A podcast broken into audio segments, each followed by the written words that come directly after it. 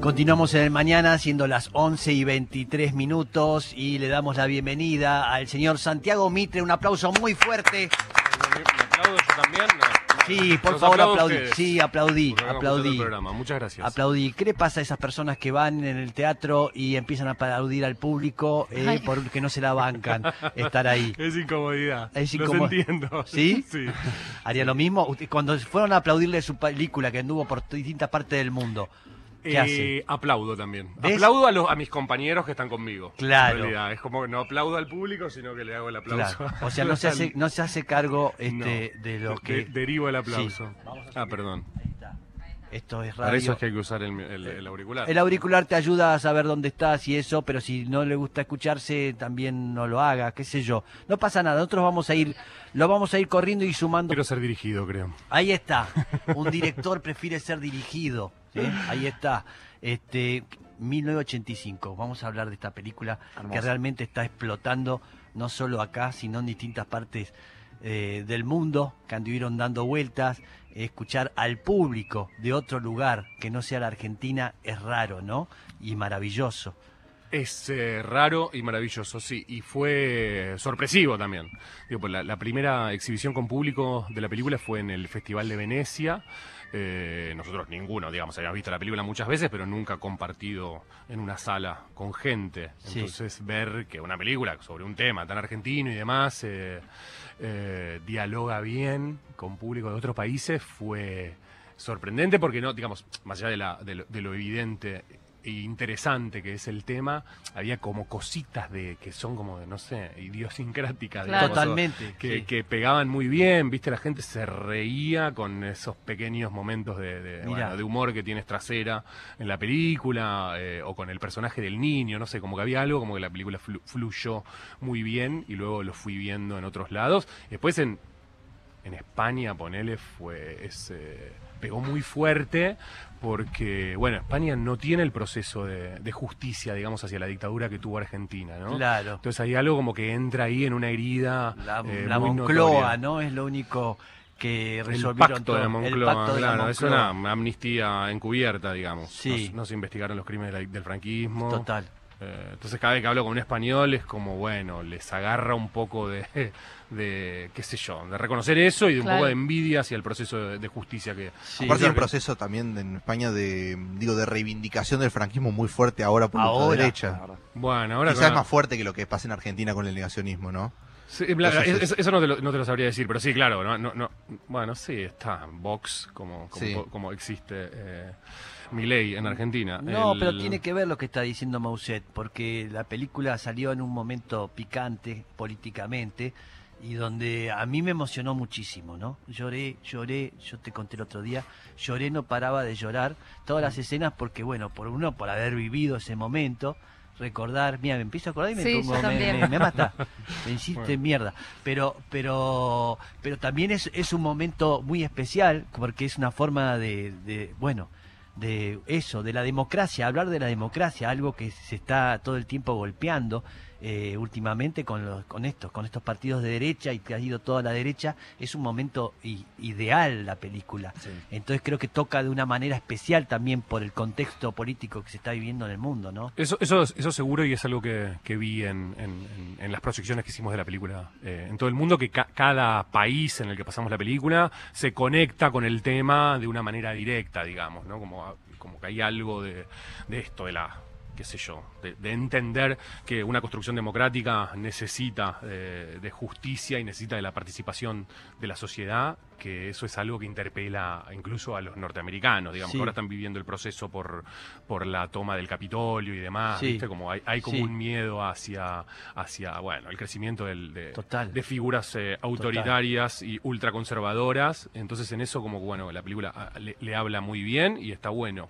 Eh, pero bueno, sí, es algo que, que, digo, la, la- la sociedad partida, digamos, que nosotros percibimos de Argentina, Sí, es en todo el mundo. Todo el mundo Total, percibe que su país tiene, tiene- la sociedad está partida y que los discursos de derecha están creciendo de una manera eh, Y el- también el lugar de la justicia también debe ser igual en todos lados, ¿eh? que es trasera, el personaje que hace eh, Darín, eh, todo el tiempo sospecha de que no va a poder hacer nada porque está toda comprada la justicia, ¿no? Sí. El personaje no me acuerdo cómo se llamaba, el, el- el que está, el que él está arriba de él, eh, Eh, Bruso. Bruso. Gaby Fernández es el Sí. actor. Gaby Fernández. Extraordinario, extraordinario y es eso, que siguen existiendo todas esas personas, ¿no? Sí. Que manejan, ¿eh? el Pepín, todos esos, ¿eh? amigos de Mousset, Sí. ¿no? Que, que manejan sí, sí, todo.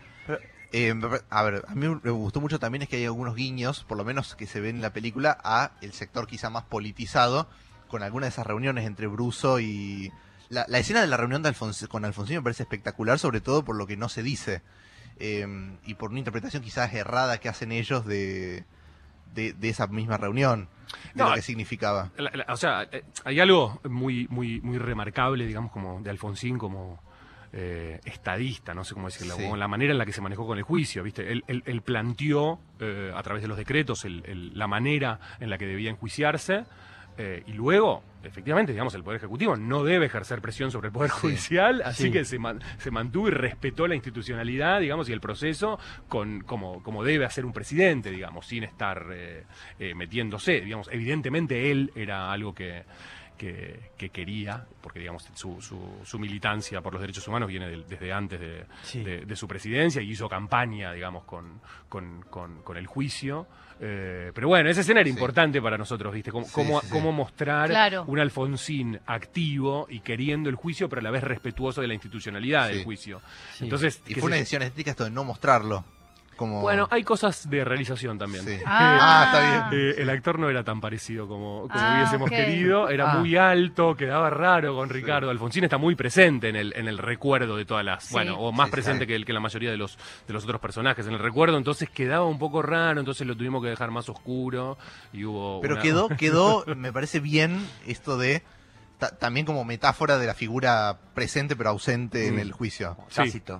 Sí. Sí. Ahí como dando vueltas, pero no Bueno, estaba. pero esas cosas, viste, que le- son, son eh, decisiones narrativas, decisiones políticas, pero Sí. también un poco la circunstancia de la filmación nos obligó a tomar ciertas decisiones. Pero Sí. queda bueno porque hay más misterio, está bueno de eh, cómo la, la- la llevaste a cabo. Eh, estamos con Santiago Mitre, director de 1985. Y mil películas más. Y, Bueno, mil sí, no, cuatro más, pero sí. Sí, súper. Eh, eh, el amor tenemos primera fresquita, parte. tenemos fresquita la Sí. anterior, como no, muy fresquita. Ah, Sí, bueno. esa no la vi. Eh, la, la- paso el link. está con Le dije que la sí. tiene que ver, que La es voy a ver. Te voy a pasar el espectacular. link. Dale, sí, sí, sí, la quiero ver. Pero eh, lo que me preguntaba, ¿qué edad tenías vos cuando en 1985 habías nacido o no? Cuatro años. Cuatro años. Sí. ¿Qué te llevó a hacer esto? Algo que no lo viviste. Eh, nada, me pareció raro. Bueno, el, el- me interesaba el tema, digamos. Sí. El, el- el- el juicio del 85 me parecía, qué sé yo, es un hecho funda- fundacional de la nueva democracia argentina. eh, el contexto en el que se hizo hay algo como que nosotros no dimensionamos. Un año después de, Sí. la, de la recuperación de la democracia, los militares con mucho poder, Mucho. eh, el- todos los países de la región gobernados por dictaduras militares, haber hecho ese juicio es, digamos, y de la manera en la que se hizo, es algo eh, de un coraje cívico enorme. O sea que eso ya me parecía un material eh, interesantísimo para, para, para hacer una película y me parecía raro que nadie lo haya hecho antes, de hecho. Sí. Total, total. Este, o sea que me, me alegra haberlo, haberlo podido hacer y haber podido poner ese juicio de- en, en, qué sé yo, en, en el recuerdo de todos, porque una de las primeras cosas que tuvimos que hacer con, con Mariano Ginás, que es mi co-guionista, Sí. es entender cuánto la gente recordaba ese Sí. Eh, así que hicimos como pequeñas entrevistas a amigos y conocidos, gente de la cultura incluso, además. Sí, Y la verdad es que se acordaban muy poco, había, un- había una mezcla de, Sí. de cosas. sí, Eh, entonces era como un poco volver a contar, volver a contar ese juicio. Y sí. no sé, me interesaba. Y después, este, este, digamos, hay, hay algo, hay tópicos cinematográficos que también eran muy atractivos. La, la relación entre esta serie y Moreno Campo. Sí. Y, y después, lo que a mí me voló la cabeza y fue lo que me dijo, che, esto va a ser, esto hay que hacerlo sí o sí, Sí. es cuando me, en- me enteré de que tuvieron que armar un equipo con pendejos porque la justicia no. Sí. no le daba, no, no estaban convencidos de ese juicio, no, No lo confiaban, querían no hacer, confiaban. desconfiaban. Sí. Entonces esa imagen, viste, del, del viejo funcionario judicial que en la dictadura no había tenido una, un, un- un- un paso demasiado eh, heroico, digamos, que Sí. tiene un- su posibilidad de redención y arma un equipo con jóvenes. Me parece que era una linda imagen para, para traer al, al 2022. ¿Y, y tuviste reunido con gente protagonista, así como Moreno Campo y... No, de hecho, la, la investigación fue larguísima y muchas de las escenas de la película salen de, de- de cosas que me fueron contando gente de la, de la que participó del juicio, digo. Sobre todo hay dos personas que me ayudaron muchísimo. Luis ni hablar, Sí. que hablé muchísimo con Luis, eh, pero hay dos personas, una es Judith Koenig, que era, bueno, que es uno de los personajes de la película, que es la, la- la chica joven del equipo de la fiscalía, Sí. que falleció hace poquito, me dio Ah. mucha lástima porque no, no, lle- No no llegó a ver la película, pero ella fue una fuente muy importante para, para nosotros y hablamos hablamos muchísimo, me dieron muchos detalles, digamos, de la- del- para entender la personalidad de Trasera. Sí. Eh, fue fue buenísimo hablar con ella y el otro es Maco Somiliana, que es eh, bueno el, pa- el hijo Sí. de Carlos Somiliana, Sí. que también es un personaje de la película, que Claro. también hablé muchísimo con él y también me ¿Es así? ¿Era, era abogado el hijo? Y, eh, él, él es antropólogo, Sí. es, es miembro del equipo de antropología forense Ah, argentino, es un tipo muy destacado, pero Sí. en ese momento trabajaba en, en tribunales, eh, Ah, en, en- en un juzgado, digamos, y El peronista. Para Sí. que el peronista la del- película. de la película. sí. mira, o, Wow. sea, o sea que todo eso que fue entrenado de alguna manera, como eh, decir su último discurso ahí es trasera, eh, que fue dirigido por Somigliana, eh, fue... Bueno, es, es- fue un trabajo colaborativo, digamos. Sí. Y en eso era- era- estaba bueno porque a Estracera lo criticaban por eso, eh, luego del discurso. Como, como Ah. diciendo, te ayudó un dramaturgo, ¿viste? Claro. Que, que era una manera de reconocer lo- la, la calidad Claro. de, de- de su- de- de la acusación que hizo. No, digamos, sí, trabajó. Eh, eh, Eso, eh, eso es- estuvo bueno y también me lo contó mucho el hijo de Estracera. Sí. Eh, nada, fue un proceso colaborativo, todos había algo como de, de Estracera encarnó, eh, qué sé yo, como una demanda social que lo Sí. excedía por mucho, Sí. digamos, y la encarnó de muy buena manera y, y bueno, y se apoyó en distintas personas para, para, para armar esa acusación. Es hermoso también la, la familia de Trasera, todo, todo, los, la- los hijos y eh, la situación, lo que vivían, cómo era.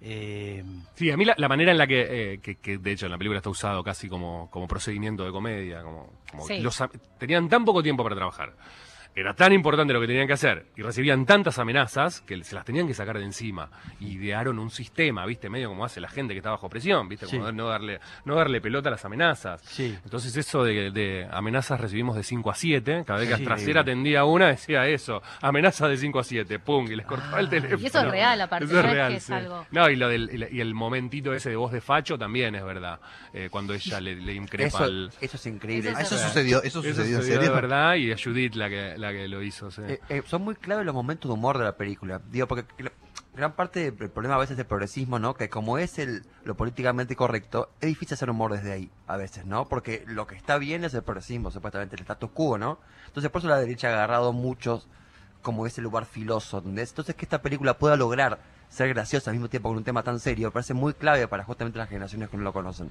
Sí, era, ah, o sea, es algo que salió de la, de la, de la personalidad y de esto que te decía, de la personalidad trasera y de esto que te decía de la, de, la, de la manera en la que el equipo de la fiscalía y la gente que estaba en el juicio logró como sacar, sac- lograba sacarse un poquitito la presión. O sea, que el humor les ayudaba, es el mismo procedimiento que la, por la cual la persona hacen chistes en los velorios, Claro, ¿viste? sí, sí. Es algo Sí, inherente claro. al ser humano, me parece.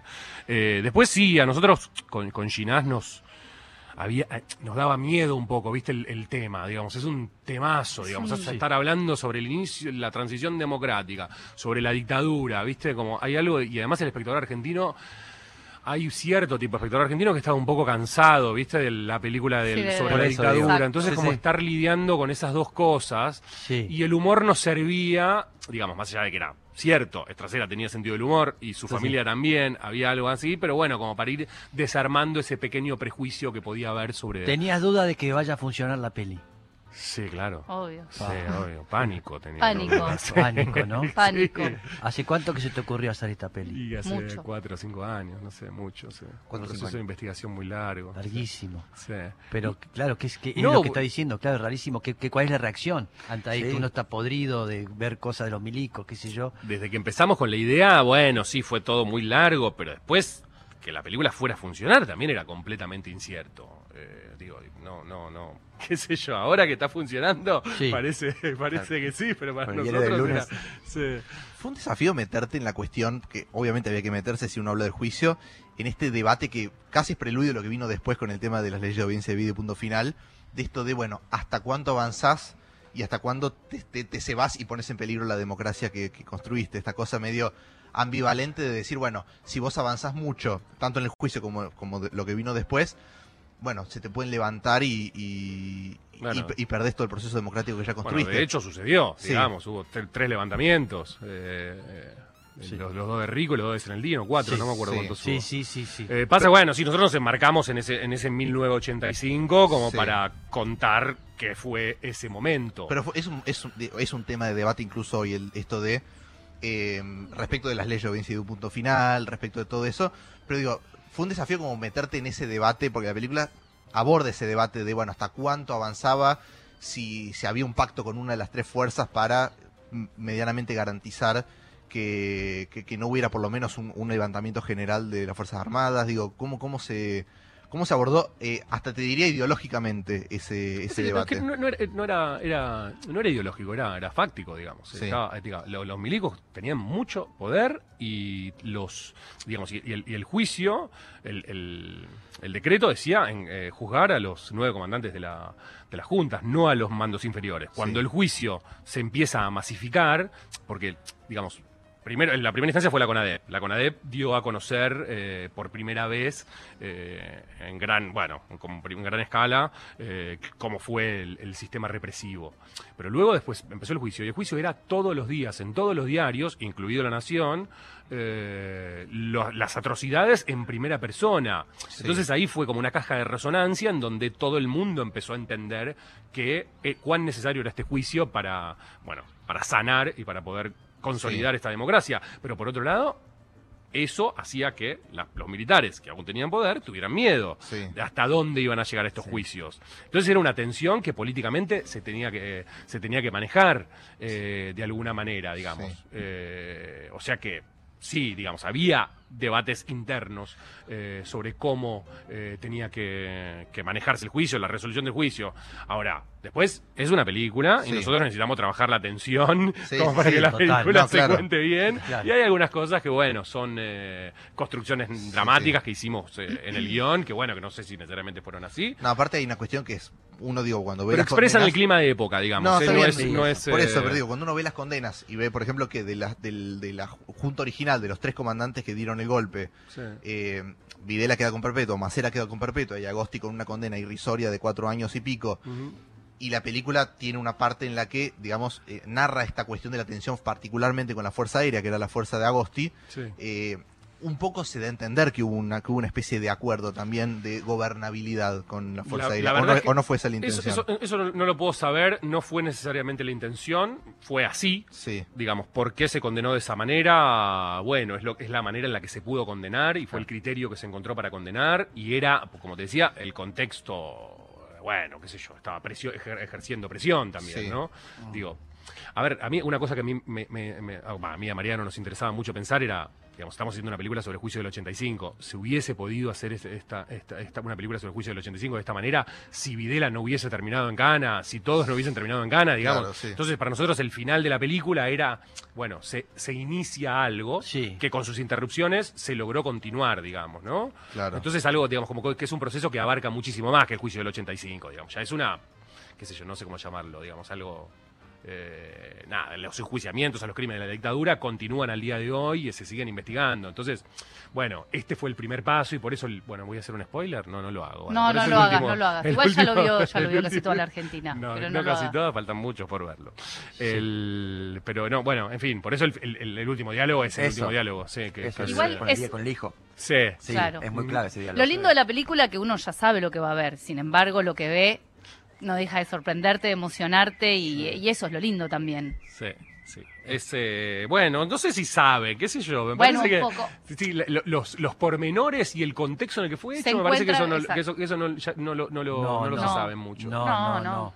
No, es verdad. Yo estaba el miedo que había Sí. en ese momento, digamos, me parece que es algo que ahora no se puede percibir. No, no se Sí, percibe. Sí. Sí, sí, era otra cosa totalmente. Yo tenía ahí 25 años y, y es verdad lo que decís, porque estaba tratando de recordarme, uno estaba al tanto, iba viendo, apareció el libro de Nunca Más, este, iba enterándose. era raro, ¿no? Porque a ver, toda mi adolescencia viví el momento del proceso y uno no sabía y de repente empezó a descubrir un montón de cosas que no sabía que pasaba, ¿no? Como la clase media, este, bueno, No, ni hablar, el, el, digamos, y, y algo que es una novedad, una dictadura interviene en los medios de comunicación, o sea Sí, que claro. no, se, no, no se sabía lo, exactamente lo que estaba sucediendo. Había sectores, de, digamos, que venían denunciándolo en Argentina y en el mundo, Sí. pero la gran mayoría de la sociedad no lo sabía, Mm. y lo que sabía era lo, lo que publicaban los diarios, que por supuesto que estaban intervenidos y censurados. Sí, Eh, estamos con el señor Santiago Mitre, eh, director de 1985 y tiene unas preguntas, ¿no? No, Así- no, no, unos Ah, mensajes, lo voy a leer, porque sí. llegan un montón de mensajes. Mensajes. Eh, desde Costa Rica te dicen, Sí. Santiago, qué rica la película, me encantó, Qué es maravillosa y qué potro que sos. Nada, eso te lo digo yo. Gracias. Constanza dice, qué grande Santiago 1985, qué película necesaria, piel de gallina, nudo en la garganta, un peliculón. Este, bien, cosas que le No pasan a la gente, lógica, ¿no es cierto? Eh, no tan a- ta- así le agradó a algunos radicales. Sí. eh, que- Ah. A Luisito Brandoni. a Luisito No, Brandoni. Luisito Brandoni sí le gustó. No, No, pero en un me está momento. matando, me mandó un No, mensaje que, no. que re buena onda. Bueno. Habla de la CONADEP ¿Viste? que no apareció. Y pero empieza la- después de la CONADEP. la Bueno, película. esto es lo que él dice, Ah, la, la omisión de la CONADEP eh, que le pareció. ¿En serio? Sí, habló. ahora te- sí, Sí, habló. salió hoy, pero salió yo hablé con Sí, Brandoni. Pero hizo una nota hoy, lo sacó lamento. una nota. Anoche creo que fue. Anoche en La. Nación Más. Sí. O fue esta mañana. Sí, Qué sí. desilusión. Bueno, en fin. eh, mm, la CONADEP Por es la, la base falta del del- reconocimiento en la CONADEP en la película. Eh, la película de la CONADEP hay que hacerla Hay y que ojalá que la haga Luisito Brandoni y me parece un peliculón. Yo me pongo a disposición como para que trabajar en ese proyecto también, Sí. porque digo, esta película empieza después de- del trabajo de la CONADEP y fue la base de la acusación de, de la base de la acusación, la base de la prueba que tomó la fiscalía. En eso, digamos, hay dos personajes de hecho de la película que son están basados en eh, María del Carmen Tucci y Mabel Colalongo Sí. que eran trabajadoras de la CONADEP que se sumaron a la fiscalía para Sí. aportar eh, su conocimiento sobre los casos y Sí, demás. sí, más que nada también he escuchado a a Estorani, a Alfredi, ¿no? Todos protagonistas de esa época. Eh, el otro día, digamos, el papel que tuvo el peronismo ahí, que, que realmente no, no quiso eh, formar parte de eso, no estaba de acuerdo con el juicio, el peronismo, dejan Ah, toda una cosa sí. así. eh, No, lo que, lo, que, lo, que, lo que sí es cierto, digamos, es que el peronismo de Luder Sí, era avalaba la autoamnistía, la autoamnistía eh, que, que había firmado Viñone, o sea que no quería, no iba a hacer el juicio. Sí. O sea, Alfonsín hizo campaña Sí. por el juicio y ganó Alfonsín y cumplió con su promesa de campaña de hacer el juicio. Sí. Después hay, hay, hay, hay, hay cosas que son eh, que la gente ya no recuerda o que no tienen eh, tanta no verdad, digamos, como para- porque el, el peronismo que no es que no quería la CONADEP. Ni que no quería el juicio. No estaba de- no quería otra manera de investigar los crímenes de la dictadura, que era mediante comisión bic- bicameral en diputados y senadores.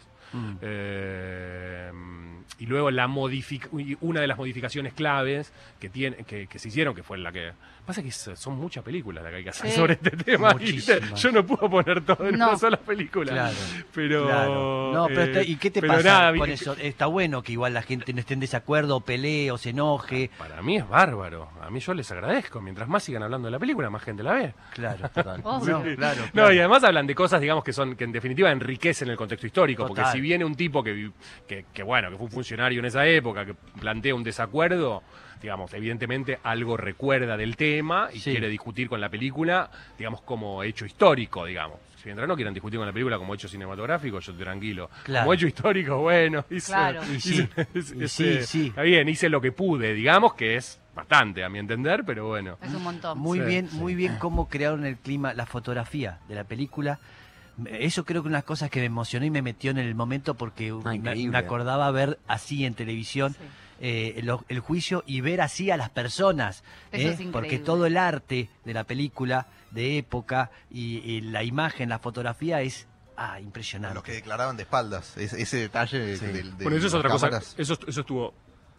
Fue, fue importantísimo porque el- ayer me encontré justo con las hijas de Adriana Calvo de la Borde en el, en el teatro. Que mm, fui a ver la, Tarascones y, Sí. ya se habían ido también y me quedé charlando. Adriana Calvo de la Borde es el testimonio que. Que es el más conocido, aparte, que, que- que había por lo menos en esa. No sé si el más conocido, pero fue el, como el testimonio abre aguas, digamos. Eh, apareció el testimonio de Adriana y creo que uno, no sé si, no me acuerdo en qué medio, si fue La Razón, eh, publicó, hoy empezó el juicio, digamos, como, como que fue el- un testimonio importantísimo y bueno, que nosotros lo usamos eh, como, como tronco eh, para organizar esa secuencia. Qué bien que está la actriz. ¿cómo Sí. llama? Eh, Sí, eh, Laura Paredes. Laura Laura Paredes, Chachi impresionante. Impresionante. Sí. El- pero no, el- el- los, los testigos no, no se les podía mostrar las caras, porque era peligroso, digamos, los tipos que habían eh, los habían secuestrado y Sí. torturado estaban ahí, podían estar incluso sentados entre el público. Sí. O sea que la decisión de la cámara fue filmarlos de espalda para, mm, para proteger Para la identidad. Claro. Una premonición de lo que iba a pasar después con Julio López también. Bueno, Total, sí. sí.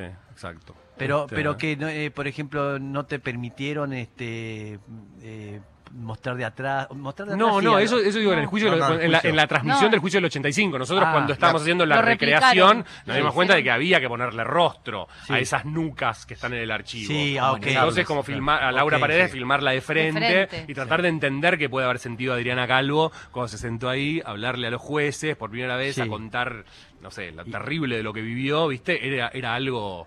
Eh, como bueno, agregarle un rostro a esa nuca que es lo que Total, existe total. en el archivo. Total. Es muy interesante ese momento, digo, porque viste todas las películas hablan también del, del momento presente, ¿no? Sí. Este momento de, de grieta tan fuerte, ¿no? Como, como ese discurso de pronto, como cierra, digo, la, la mamá de Molina Campos, ¿no? Moreno Campos, Moreno, el, perdón. el chiste de- Sí, es verdad. Luis María No, Campos, yo también lo voy a decir. yo también. Luis María Campos también. Me confundo esa con parte es buenísima Pico. también. Sí. Eh, esa, eh, digo, la mamá, el, el personaje de la mamá, ¿no? Y cómo va cambiando de opinión es importantísimo también, ¿no? Como que hay un punto donde ya Total. basta de ideología.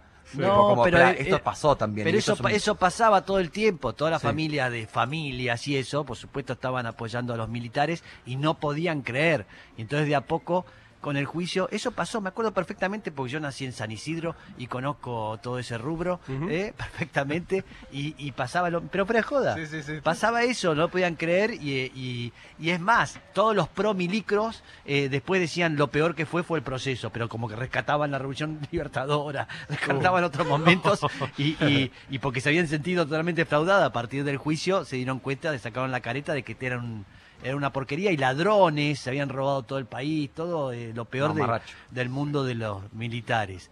Eh, No, es que, que Moreno Campo efectivamente creía eso. Él tenía una, una formación, digamos, por un lado, digamos, un tipo de la justicia y como muy, y muy, eh, muy defensor de, de lo que significa la justicia y, digamos, y, y- y una parte de su familia era de origen radical.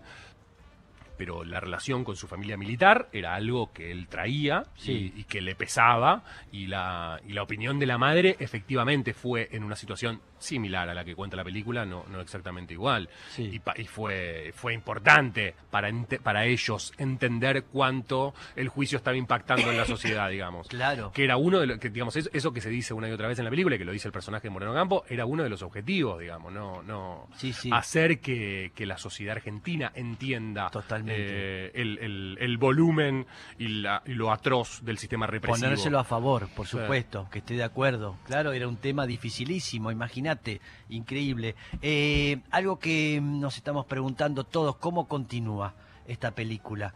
¿Qué... Parte 2. No, no, no, no, no, no, no, digo, él sabe lo que estoy preguntando. Empezó, a, Sí, está creyendo, cre- creciendo mucho, premios en el mundo, eh, va a ir al Oscar. Bueno, eso no se sabe todavía. eh, es la seleccionada, la representante argentina, digamos. Sí. Para, porque cada país elige una película Sí, que envía a, consi- uy, que envía a consideración de la Academia de Hollywood. sí. Y Argentina eligió esta, ahora después la tienen que elegir los norteamericanos. Exacto. Eh, Sí. A ver si les, les parece una digna representante del cine del mundo. Sí. Eh, ¿No no sé. ¿Tenés algo de, o por lo menos, sabés cómo fue la respuesta en algunos países, como por ejemplo Estados Unidos, del, No, pero eh, de la película? es lo que te decía A mí me interesaría mucho ver un yankee, por ejemplo, viéndola. Con Siento que se- se- sería, Sí, sí, total. sería algo Ah, interesante de ver. Es- estuve haciendo presentaciones hace poquito en, en- en San Francisco, en Los Ángeles y en Nueva York, eh, en festivales y en funciones eh, privadas que organizó Amazon para promoción de la película. El- hay algo del miedo a, a- a- a los discursos antidemocráticos eh, y de cierta debilidad de la democracia que les conecta muy fuerte y, y- y se, y los interpela directamente. No están viendo solamente una película eh, sobre una dictadura en Sudamérica, digamos Sí. están viendo algo que los, que los pone a reflexionar sobre el valor de la democracia y eso es lo que me pasó en todas las charlas y, y proyecciones que, que estuve viendo, que me sorprendió de hecho, digamos, Claro. no es que... Sí, sí. eh, porque vamos, ellos se sienten paladines de la, de la democracia, Sí. eh, más allá de que no la respetan en, en el resto de los, en el resto del mundo, pero bueno, ahora están atravesando un momento en donde empiezan a temer que eh, esa democracia que ellos creen tan consolidada en su país eh, eh, sea, bueno, qué sé yo, tenga, tenga, tenga, sea más problemática de lo que vieron. No sé, les- los, co- los conecta de una manera interesante y estuvo bueno reconocer eso. Sí. Digo, y lo mismo en Suiza.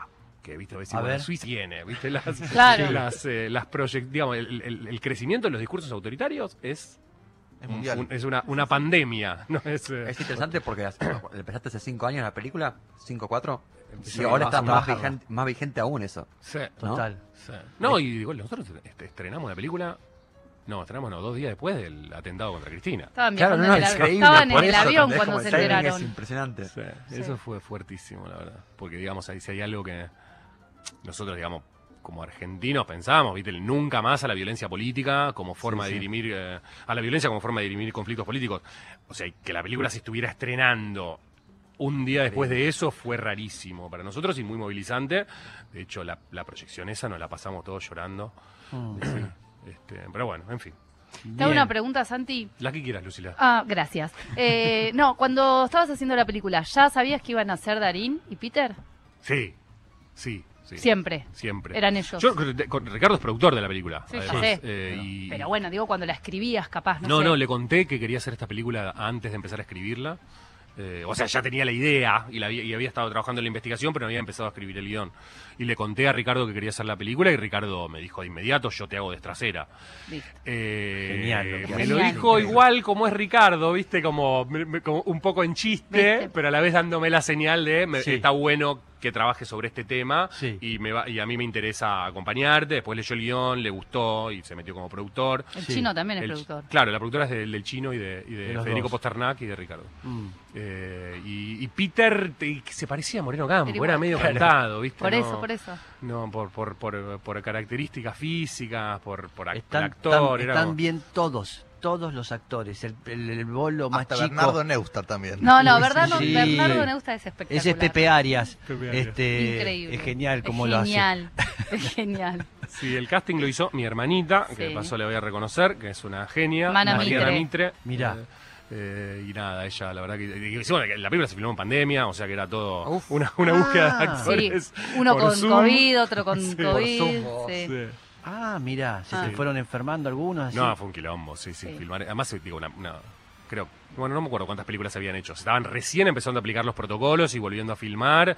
O sea que fue una pesadilla. A mí me hisopaban todos los días. Sí. Tenía que estar, bueno, con máscara, Contacto casco, estrecho. eh, Mirá. eh, unas- unos biombos al costado. Eh, los actores podían estar determinado tiempo sin barbijo. Los barbijos les marcaban las caras. Bueno, Claro. Un, un quilombo. eh, pero bueno, qué sé yo. Lo sacamos adelante y ahora, habiendo pasado tanto tiempo, lo recuerdo como un rodaje nada, intenso y no me acuerdo de esos quilombos, la verdad. Es como, como Claro. que se- la película se vivió, la vivimos el rodaje de una manera, como se vive un rodaje, qué sé yo, con los Sí. quilombos y las cosas, pero también con mucho divirtiéndonos y entendiendo que estábamos haciendo algo. ¿En que- cuánto tiempo que le estaba hiciste? Fueron, fueron 11 semanas, pero 11 semanas de COVID. Como que las Sí, jornadas había, había se- que airear las se locaciones. uno, se... Sí. Qué Sí. locura. ¿Eh? ¿Qué dice?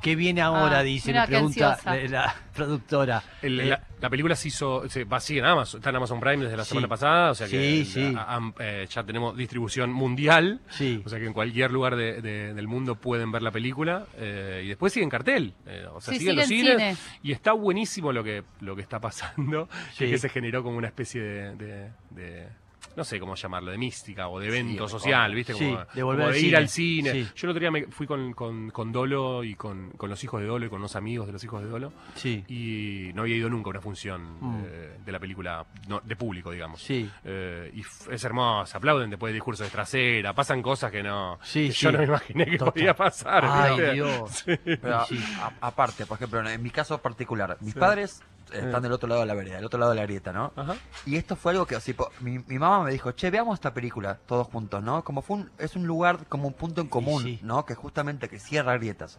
Que eso es muy importante en esta época también, ¿no? Total. Como que estamos todos de acuerdo con esto. Total.